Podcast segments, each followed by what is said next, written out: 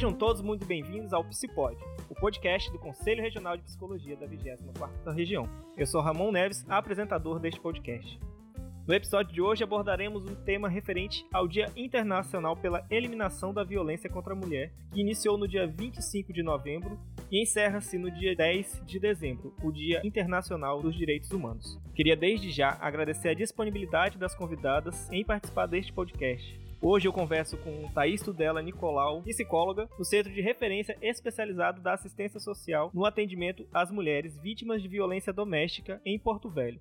Converso também com a pedagoga Cristina Maia, formada em pedagogia, intérprete de Libras, servidora pública, que atuou como gerente do Departamento de Políticas Públicas para as Mulheres no município de Rio Branco, Acre. Comigo também está a policial civil Ângela Adélia, formada em Letras pela UFAC e Direito pela Uninor, pós-graduada em Línguas Brasileiras de Sinais e Psicologia Jurídica. Professora durante 14 anos, está atualmente na Polícia Civil desde 2016, é criadora do projeto Ei, Você Consegue, agente de polícia civil atuando como escrivã ad hoc nas medidas protetivas desde fevereiro de 2020. É com muito prazer que eu recebo essas três mulheres potentes e fortes né, aqui no estado de Rondônia e no Acre, para falar sobre o Dia Internacional pela Eliminação da Violência contra a Mulher, que aconteceu no último dia 25 de novembro, e se estende com 16 dias de ativismo. Né? Então estamos nesses 16 dias de ativismo que encerra no dia 10 de dezembro, o Dia Internacional dos Direitos Humanos. Então, a primeira pergunta que eu quero fazer para vocês, o que é esse Dia Internacional pela Eliminação da Violência contra a Mulher e por que dessa data tão importante no nosso calendário? É, me chamo Cristina, né? Quero agradecer esse espaço para a gente falar um pouco sobre uma política muito importante, é, não tão importante quanto as outras, mas hoje é o que nós estamos passando no dia a dia, vivendo todos os dias sobretudo é, a violência está batendo na nossa porta, umas silenciosas, outras não né? E nós estamos aqui justamente para discutir sobre isso. Essa data, eu, as, as, minhas colegas depois elas podem também falar um pouco sobre, mas é uma data que é mais memorável, né? Eram três irmãs que elas foram elas foram na verdade violentadas devido à situação que aconteceu com elas em, em elas não querem baixar a cabeça numa situação com ditadura e elas sofreram algumas violências. E em memória a isso foi marcado no dia 25 de novembro a eliminação da violência contra a mulher foi exatamente nessa data e eles estabeleceram 16 dias de ativismo para essa luta, mas é só, somente em memória, a gente sempre fala sobre isso, somente em memória, que nós devemos sempre discutir sobre isso no dia a dia, sobre o combate à violência contra a mulher, sobre a desigualdade salarial, a equidade que a gente luta enquanto mulheres, né? Então, todos os dias baseado é nisso. Perfeito. E falando sobre violência contra a mulher, a gente tem que falar de todas as formas de violência. E eu sei que gente, nosso público principalmente são psicólogas e psicólogos, a maioria sabe disso, mas é sempre importante reforçar quais são essas formas de violência, né? O que, que essas mulheres passam e qual é esse ciclo de violência que a, a, literatura traz, que a experiência também traz. Então, boa noite, né? Bom dia, boa tarde, não sei quando vocês vão assistir, mas eu sou a Thaís, eu sou psicóloga, atuo no centro de referência, né? Como já foi apresentada. Nós só trabalhamos com mulheres vítimas de violência doméstica do município de Porto Velho. É, os tipos de violência, é, eu falo que existe vários e eles elencaram alguns. eles foram subdividindo, né? E aí, é, nessa subdivisão, a gente co consegue é, já observar a violência física, né, que é a que deixa marcas. Geralmente, é, as orientações que a gente faz para as mulheres que chegam no centro de referência, até para conseguir é, fazer elas identificarem as, as violências que elas sofreram, porque muitas nem se enxergam sofrendo violência porque algumas violências são muito sutis no sentido de fazer parte da vida daquela mulher, né? Então, ela passa a não identificar mais aquilo como uma violência. E aí a gente vai identificando para ela que o qual é qual é o tipo de violência que ela está sofrendo. É, a violência física, como eu estou falando, ela é uma violência bem é, fácil de observar, porque geralmente ela deixa marcas mas eu sempre explico que até mesmo um puxão de cabelo, que não vai deixar marca nenhuma, é uma violência física, né? Que a gente sempre fala, deixa marca, deixa marca. Mas a, a, o puxão de cabelo, empurrão, tudo isso são tipos de violência física. É, até mesmo o chegar a, a, um tipo de queimadura, afogamento, né? E algo relacionado até mesmo ao feminicídio. A violência psicológica, desde o ano passado, ela se tornou lei. Né? Então, hoje já tem uma lei da violência psicológica e ela é justamente tudo aquilo que ofende a mulher emocionalmente, né? tudo aquilo que vai é, ofender a sua autoestima. Então, são comentários a respeito da sua forma física, da sua até mesmo das suas aptidões, né? Nossa, em relação ao que ela cozinha, é, em relação à forma de criar os filhos, e, e, eles, eles passam a até mesmo fazer com que ela duvide das suas capacidades, né? É, outros tipos de, de, violência que eu cito bastante no, no, momento em que eu faço palestras a respeito é a violência sexual. É, essa violência, geralmente, é, a mulher ela tem essa dificuldade de identificar porque ela entende que dentro de uma relação ela é obrigada a manter relações sexuais com o seu marido. E isso não é verdade apesar dessa não ser a violência principal que a gente observa como violência sexual, porque a principal que a gente consegue enxergar nas mulheres que chegam no serviço é a questão de ter filhos, né? É não não deixar que elas usem algum método contraceptivo ou não ou querer que elas usem algum método contraceptivo, as duas as duas posições são violências sexuais. A violência patrimonial é justamente em relação aos seus aos seus bens, documentos, geralmente elas chegam no nosso serviço sem a própria identidade, sem o próprio documento dos filhos, porque eles retêm esses documentos para que elas não vão em busca de algum tipo de, de algo jurídico né, contra eles, é, entendendo que elas vão precisar desses documentos para isso. É, a violência moral, que está muito relacionada à violência psicológica, mas aí é, já gera calúnia, né, é, até mesmo insulto. Outra violência que é muito, já está sendo muito divulgada, até porque ela foi muito falada hoje, esse ano nas eleições, é a violência política, né, onde é, a mulher foi impedida diversas vezes é, de ter o seu lugar de fala, ou até mesmo utilizada apenas como uma manobra política para conseguir mais dinheiro para partido, então, é, essas foram algumas formas também de violência política, que ainda não está na Lei Maria da Penha, né? É importante a gente falar, mas a gente já fala a respeito dela. Outra questão que também é, veio de um caso é a violência institucional, que após o julgamento né, da, Mari, da Mariana Ferrer, lá, lá no Sul, é, eles passaram a falar também a respeito da violência institucional, que é justamente a o, o fato de você constranger ou até mesmo ofender vítimas e testemunhas em audiências ou sessões, é, em qualquer local que ela vai é, procurar uma instituição é, para poder falar da sua situação. E, e, essas violências, elas geralmente são, ocorrem dentro do relacionamento em forma de ciclo. Né? Esse ciclo da violência, ele já é muito estudado por todo mundo que estuda sobre violência, principalmente violência doméstica, estuda sobre o ciclo da violência porque a gente consegue observar em muitos relacionamentos, a gente consegue observar que a fase da tensão, que é justamente onde, onde ocorrem as violências psicológicas, ela ocorre de forma bem, bem sutil em alguns relacionamentos e ela tem dificuldade de enxergar, né? É, é, mas em outros já ocorrem através de xingamentos, de cobranças, críticas, né? Qualquer é, situação onde vai afetar essa autoestima dessa mulher. Então, geralmente são violências psicológicas na fase da tensão. É, isso vai piorando, vai piorando até que se, for, se torne a fase da explosão. A fase da explosão é aonde é, ocorre a agressão física. Geralmente é nessa fase onde a mulher aciona algum órgão né, punitivo, então aciona ou a, a polícia, ou até mesmo vai atrás né, de algum órgão para poder saber como que vai agir em relação à situação que ela está vivenciando, ou até mesmo, infelizmente, em muitos casos, na fase da explosão, ocorrem os feminicídios. E geralmente é, essa mulher ela já buscou em outros momentos. É muito difícil a mulher que na, na primeira situação de violência acaba ocorrendo o feminicídio. Após essa fase da explosão, a gente vai para a fase da lua de mel, que é justamente onde ocorre ao arrependimento, né? O arrependimento, em alguns casos, promessas, pedidos de desculpa, é, isso não vai mais acontecer, as coisas vão mudar a partir de hoje. E eu sempre falo, pode ser verdade? Pode ser verdade.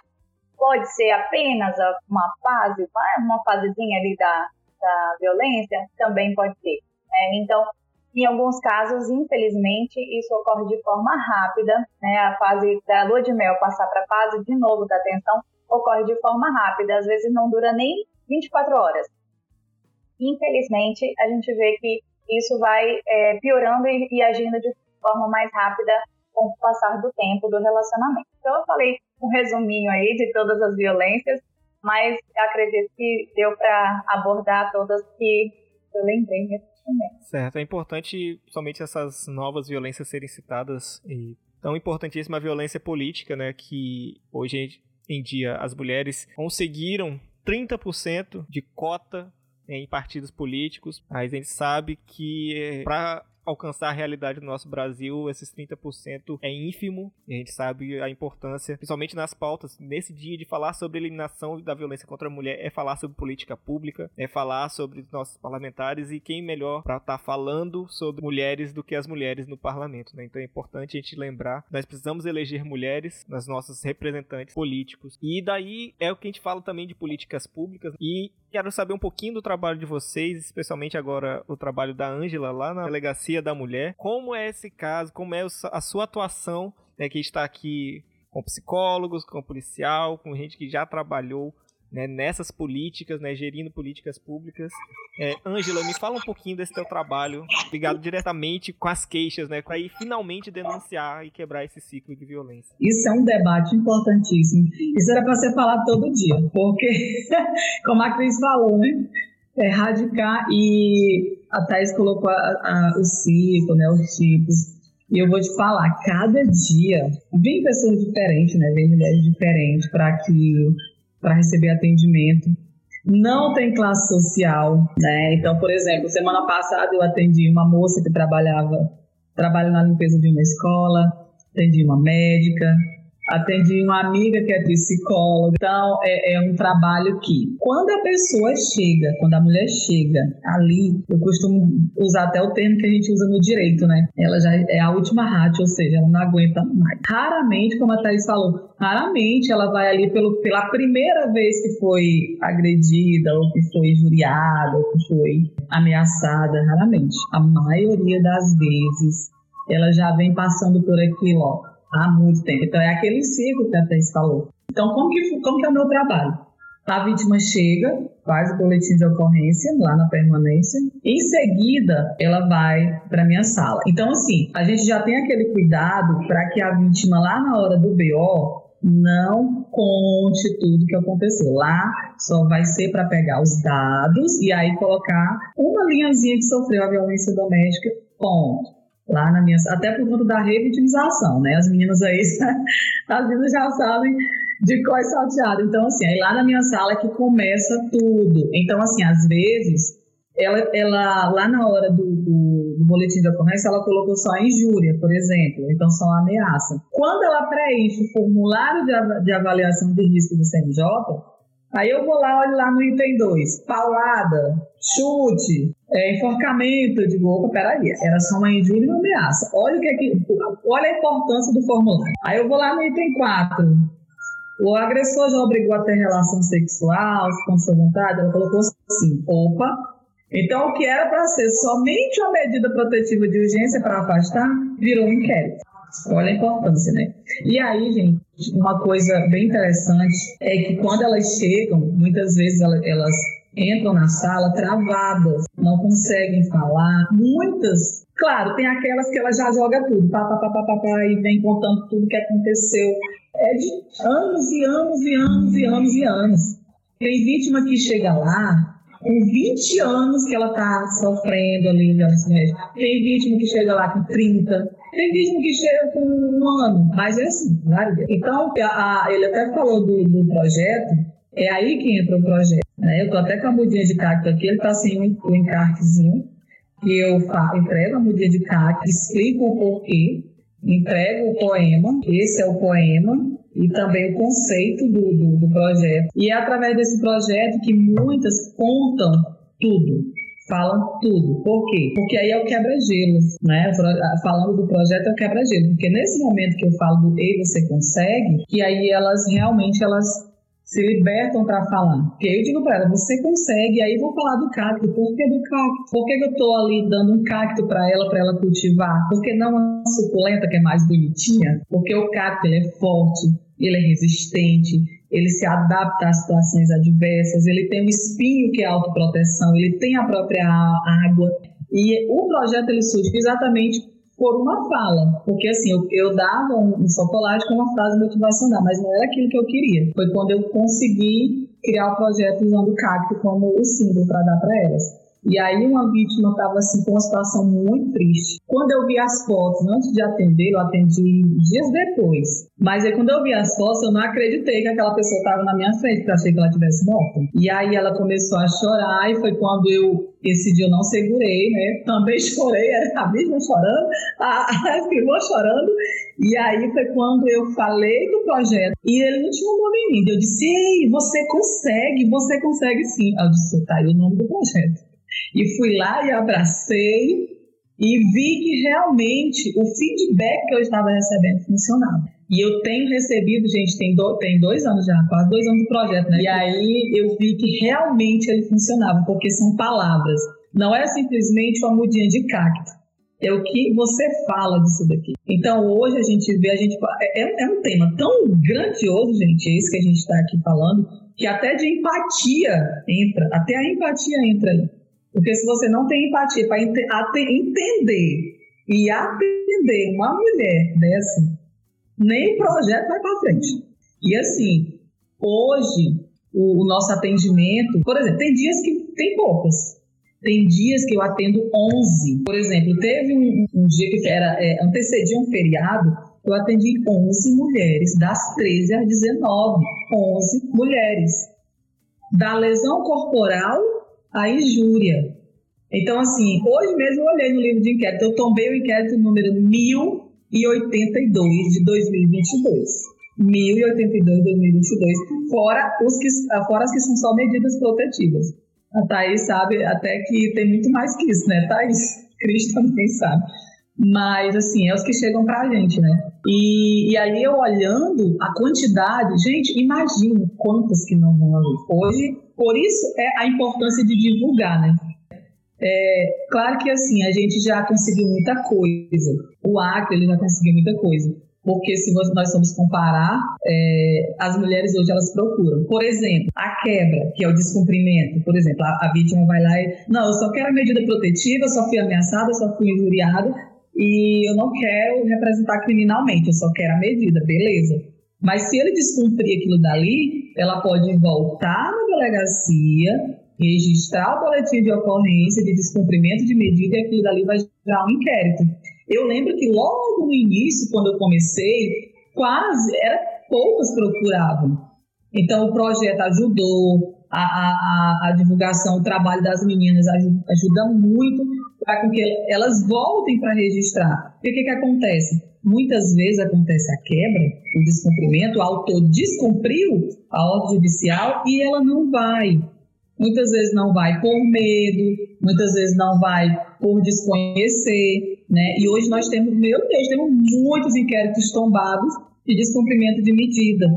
Então, Inclusive, o, o Acre, ele, tá, ele ainda continua desde 2018. A Thaís é de Porto Velho, eu acredito que ela saiba dessa informação, mas o Acre está desde 2018 em primeiro lugar, né? Um feminicídio. Isso para a gente que trabalha com essas políticas, que é ativista, que acredita nessa mudança, nessa realidade, é um desafio diário. E quando a, a, a Angela fala sobre isso, é justamente o que, que acontece. A maior parte das vezes, todas as vezes, quando eu estava mais na política, e até mesmo antes, eu, o Ângela, um feminicídio. E aí, essa mulher procurou alguma vez a delegacia?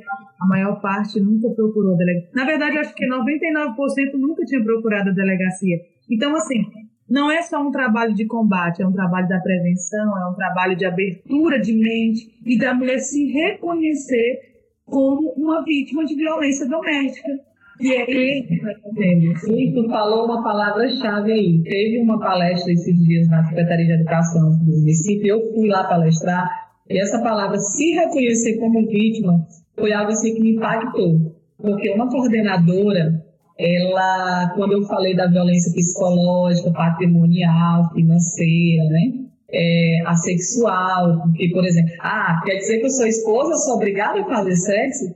Gente, ela disse que não sabia que a violência psicológica seria uma violência doméstica, é, a violência sexual. Então, assim, desconhecer. E olha aí, ó, no momento lá, muitas mulheres, né, graduadas, pós-graduadas, ali naquele, se reconheceram como vítima, inclusive no, no fio de uma explosão mais grave e gerar o quê? Ou uma tentativa ou finalmente um feminicídio. feminicídio. Ela nem percebe. Né? A minha preocupação, e a minha preocupação é, enquanto gestora, quando era e hoje como ativista nessa, nessa área, é justamente isso.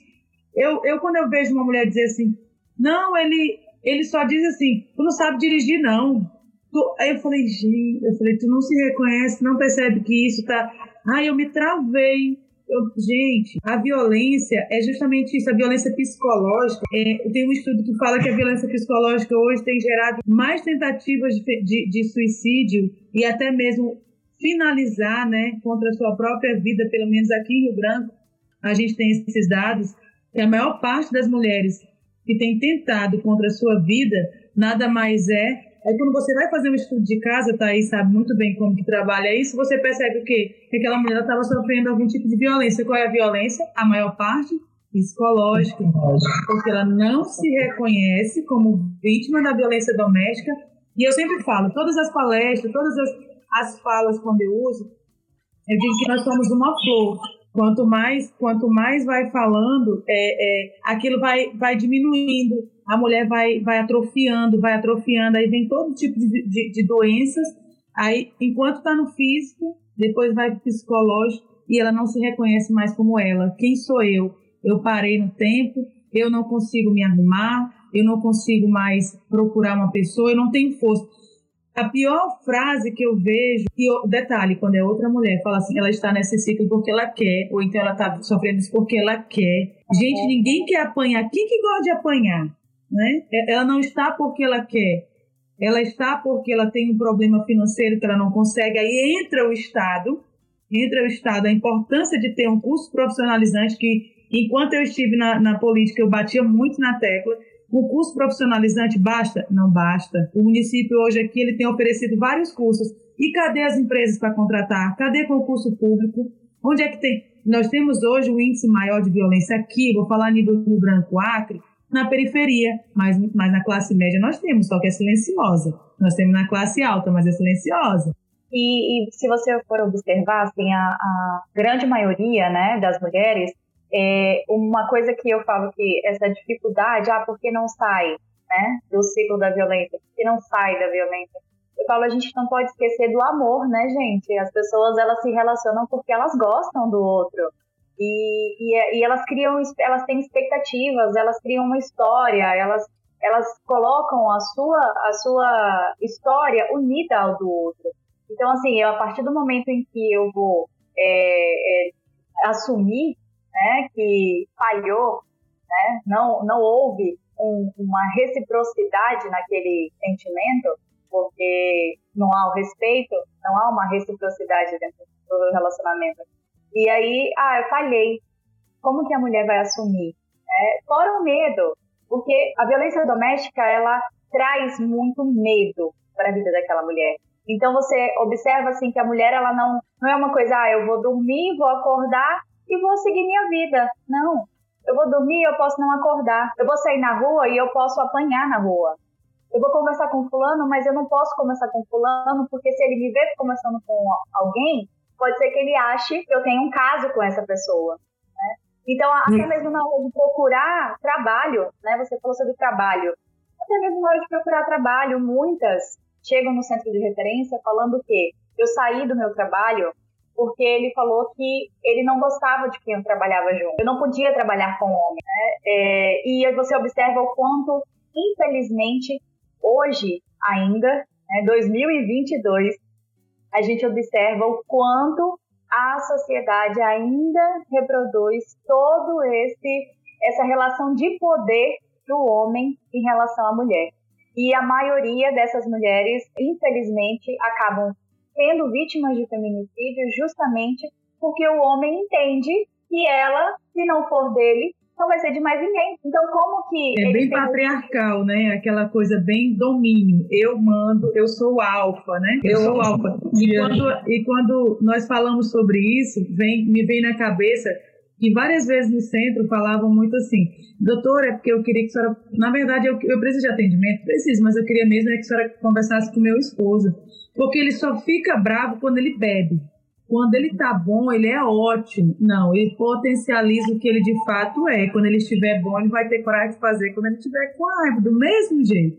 Então a importância, eu acho assim, que a, a, a palavra-chave desse nosso pod é justamente sobre isso: a mulher se reconhecer vítima, entender que ela está e que tem uma equipe, tem, uma, uma tem pessoas preparadas, tem um fluxo de atendimento para as mulheres vítimas de violência doméstica. Hoje nós temos maternidade, nós temos centros, nós temos CRAs, nós temos delegacias. Toda essa estrutura, ela é, ela é uma engrenagem. Então, cada dia que se passa, nós estamos se encaixando mais para que essa mulher... Não é que, ah, está aumentando. Não, gente, não aumentou. Eu não vejo dessa forma. Eu vejo que ela só potencializou. Elas só estão com coragem de mostrar a cara não é isso? Mas ela sempre existiu. Minha mãe sofreu violência, eu sofri violência psicológica, doméstica, sexual. Então, infelizmente, essas coisas acontecem e a gente não se reconhece. Quando eu entrei nessa política, eu falei, poxa, eu fui vítima esse tempo todo. e eu não me reconhecia, que eu acho que é a parte principal. E eu sempre falo, feminismo, ah, eu sou feminista, eu sou feminista porque eu luto pela igualitaria de que de um, de um todo, de um homem ser igual. Por que, que eu não posso trabalhar? Por que, que você não pode confiar? Por que, que o diálogo é importante tanto quanto? Então, eu acho que a, psicóloga ele tem um papel principal dentro dessa parte de, de transformação, sabe? E eu acho muito importante. O combate à violência ele é ótimo, maravilhoso.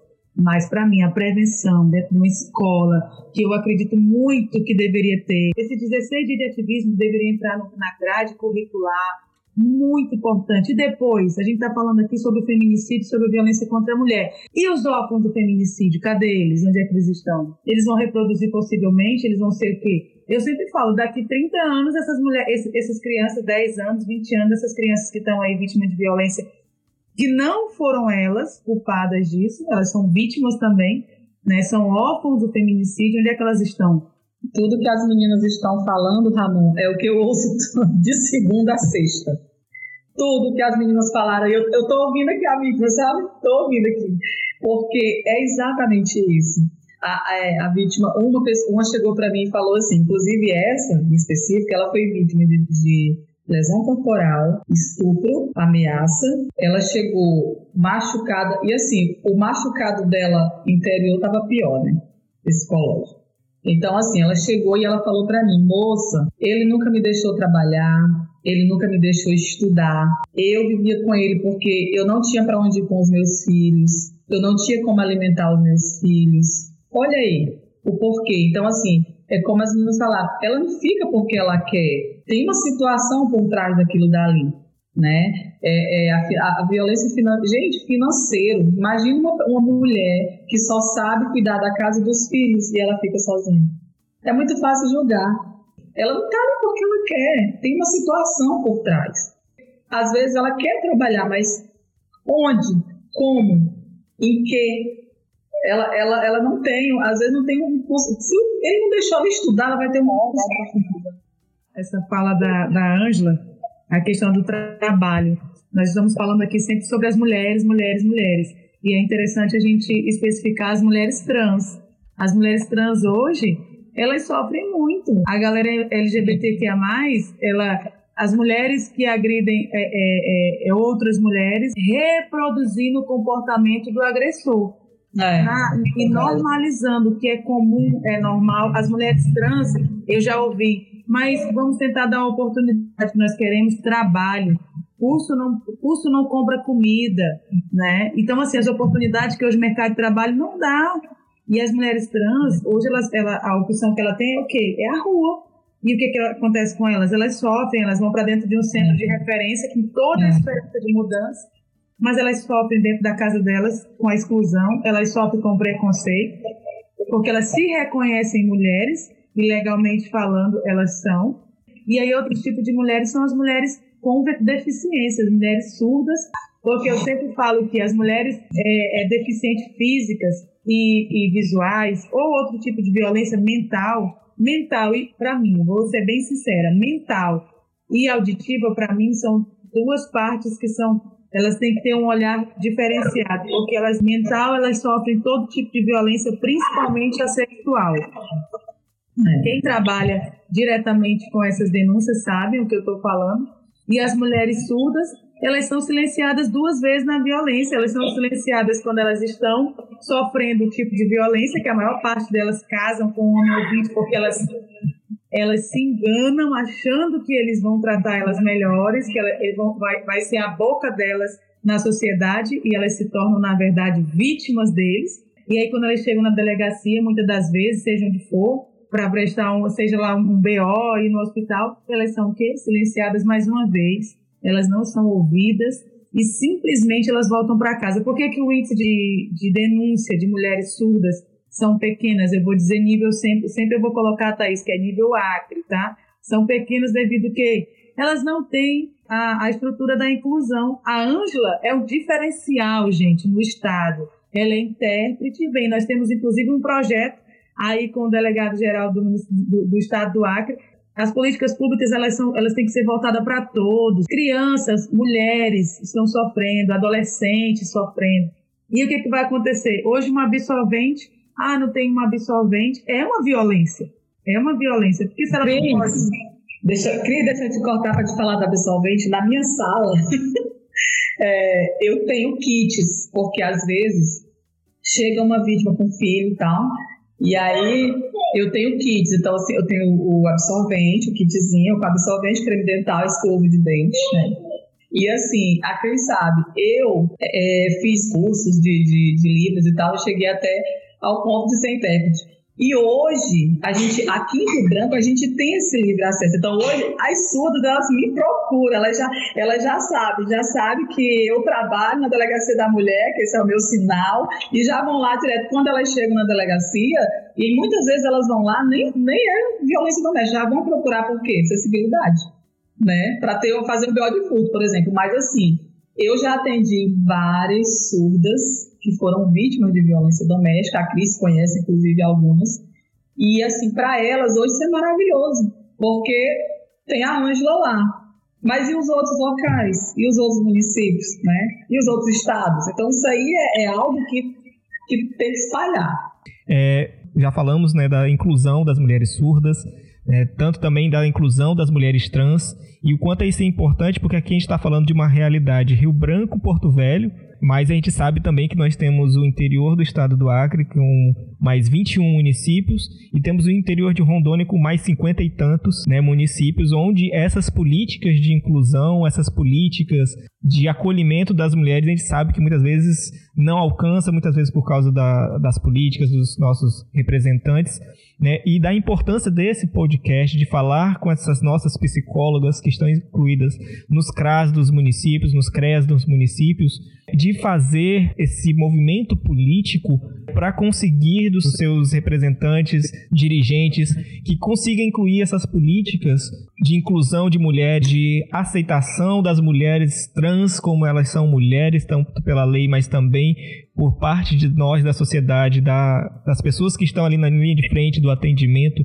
de acolhê-las, ter alguém assim como a Ângela, que é intérprete, que é sensibilizada, nós precisamos espalhar mais isso dentro dos nossos municípios, é, do nosso território, para que essa realidade que está na capital possa alcançar lá em Santa Rosa do Purus, lá em Porto Walter, também alcançarmos lá em Cabixi, lá em Espigão do Oeste, né, lá dentro do nosso município nós temos que ter isso. Para encerrar, né, para a gente falar sobre nossas perdas de políticas né, afirmativas das mulheres e como fazer com que esse ativismo ganhe força a partir desses 16 dias, né, para os outros 360 dias do ano. É como fazer isso alcançar. Então, Ramon, quando a gente fala, pelo menos eu posso falar de Porto Velho, quando a gente fala de Porto Velho, a gente conseguiu fortalecer bastante nossas políticas públicas a partir do momento que a gente conseguiu uma, uma, criar uma rede. Essa rede chama Rede de Lais. Né? Nós já conseguimos em cada órgão um representante, a gente tem mantido reuniões é, frequentes, até para a gente conseguir essa comunicação né, dos órgãos, conseguir essa identificação entre os órgãos e, e, fazer com que essa mulher não seja revitimizada né, por onde ela passa e saiba exatamente a quem ela vai buscar. Então, a gente, com isso, acredito que a gente conseguiu fortalecer as políticas, porque a gente está sempre em contato. Então, quando um está precisando de alguma informação ou quando um está precisando que essa mulher tenha acesso a alguma política específica, por exemplo, é, ah, eu preciso de um atendimento jurídico. Né? Hoje o, o, nosso serviço ele está sem a, a, assessora jurídica. Então a gente tem já um contato direto com o núcleo da defensoria que só atende esse tipo de casos, né, que são as mulheres vítimas de violência doméstica. Então a gente consegue com isso fazer não não deixar a peteca cair, né? Não deixar que essa mulher não saiba, é, não tenha a quem recorrer, não tenha a quem procurar. É, aqui em Porto Velho nós também temos uma unidade de acolhimento, né? a Cristina falou sobre a unidade de acolhimento de lá, né? a Casa Abrigo, aqui nós também temos a unidade de acolhimento para essas mulheres né? que, estão, é, que estão em risco iminente de morte. É, nós tentamos a todo momento é, divulgar, e eu acho que esse é um ponto também super importante, além dela se reconhecer como vítima, é divulgar que existem esses serviços. Então, eu nunca me oponho de falar, né? Pode ser à noite, pode ser de manhã, pode ser de tarde, pode ser final de semana. Eu estou sempre falando sobre o serviço do CREAS, sobre o quanto nós estamos à disposição para falar sobre violência doméstica, para atender essa mulher. Né? É, é uma mulher que tem ali as suas relações super fragilizadas, justamente porque essas pessoas já tentaram por várias vezes tirar ela do ciclo da violência e ela está buscando apoio. Então é ótimo ouvir né, que existem Ângelas lá no Acre, né, que vai acolher essa mulher, né, que vai mostrar para essa mulher que ela tem a quem, a quem buscar. Aqui em Porto Velho, é, nós também acreditamos que temos boas profissionais dentro da Delegacia da Mulher e também é, temos nos outros serviços né, profissionais que se identificam com essa área é, infelizmente, ainda estamos dando passinhos. Eu falo que parado a gente não tá, mas a gente está dando passinhos em direção a essa mulher, para que ela consiga enxergar pelo menos é, a quem ela vai recorrer. Eu quero agradecer, né, mais uma vez aí, pelo convite, Ramon, Maicon, a Ângela que aceitou também, Thaís, foi um prazer conhecê-la, é, é, dividir um pouco das nossas experiências dizer que nós estamos no mesmo barco, dando os passinhos, mas vamos conseguir alcançar. Seja uma mulher, eu sempre falo, salvou uma Maria, salvou umas Marias. Né? Salvou uma Maria, salvou umas Marias. Para mim, o desafio maior no dia a dia é, é a política do convencimento aos, aos nossos governantes. Eu vejo dessa forma. Aos nossos chefes, eu posso dizer assim, a parte do convencimento, o porquê que eu preciso ir até aquela mulher, como que eu preciso ir. E hoje nós também temos algumas dificuldades com grupo de facções, então tudo isso a gente sofre é, enquanto gestoras dessa política que é um desafio é, constante, né? Mas eu quero deixar aqui o meu abraço a todos e agradecer mais uma vez e dizer que eu estou aqui à disposição para dividir as minhas experiências, como também discutirmos sobre essa política tão importante que é a política para as mulheres. Gente, agradecer também, a palavra é agradecer por esse momento, porque isso é importantíssimo. Fazer de novo, de novo, de novo. Estou aqui à disposição. Quero falar, quero falar, quero mais tempo para falar. É, eu só uma coisinha que eu queria deixar aqui. Quando eu fiz a pós em psicologia jurídica, tinha uma disciplina só em LGBTQIA+. Gente, maravilhoso, maravilhoso. Então, assim, chega a mulher trans, quando eu começo a conversar, chega se sentir assim, oh meu Deus, tem uma pessoa para me entender, né? Para que me aceita. Esse público tem um atendimento. Eu também quero agradecer, eu não agradeci, né? Quero agradecer o convite, né? E quero agradecer ao Michael, ao Ramon, a Cristina e a Ângela que participaram também. E eu fiquei muito feliz com o convite, por, por ser daqui, né, de Porto Velho, ter uma realidade diferente. É, mas com certeza nós temos muito em comum, porque as batalhas são muito parecidas, né, e é importante a gente ver que está todo mundo caminhando. Também acho importante a gente divulgar os canais de denúncia. É, aqui em Porto Velho nós já temos a Ouvidoria da Mulher, é, que é do Ministério Público, que é o 999-770. Temos o 180, né, que é a denúncia da Central da Mulher Nacional, é, o 190, que é da Polícia Militar, e o, o CRES Mulher também, que é o 98473-4725. Aqui em Rio Branco, eu vou deixar o número da Casa Rosa Mulher, que é, tem também aqui a Patrulha Maria da Penha, tem o 190, né, que pode ser ligado para emergência, o 180 para denúncia, e da Casa Rosa Mulher, o 3224-5117. Pode estar ligando, é o centro de referência, funciona no horário comercial, e também o 190, e eles encaminham para lá. E aqui nós temos a rede de proteção também aqui no estado. Bom, é isso. Eu agradeço demais, demais, demais essa conversa né, que tivemos, a troca de experiência. É, o CRP 24 né, agradece em nome da Comissão de Direitos Humanos, né, o Michael que fez essa ponte com vocês, em nome da, da presidente a, a Val Marques. Eu, da Comissão de Comunicação, agradeço por terem aceitado o convite de estar aqui gravando esse podcast. Foi riquíssimo, né, mas não deu pra gente falar tudo. Se pudesse, a gente passava aqui duas, três horas. Mas fica o convite para a próxima, para a próxima conversa, para o próximo tema, que a gente possa estar sempre divulgando isso para que as nossas psicólogas, os nossos psicólogos de Rondônia e Acre possam se absorver desse estando lá né, num CRAS lá no município, tá num CRES lá no município, também os nossos companheiros da, da polícia, né, que são parceiros nessa temática, que sem, sem vocês é, seria praticamente impossível dar conta de toda essa demanda, porque consegue fazer uma demanda um pouquinho lá no consultório do CRES, do CRAS, vocês estão fazendo um trabalho belíssimo também e ajudando na proteção das nossas mulheres. Então, meu muito obrigado por participarem e convido a todas e a todos a se colocarem né, nesse papel de divulgar e transformar essa temática para muito além. E né, eu convido a todas as nossas psicólogas a curtirem a página do CRP24 no Instagram. A gente se vê numa próxima. Muito obrigado e até mais. Esse foi o Psipod, o podcast do Conselho Regional de Psicologia da 24ª Região.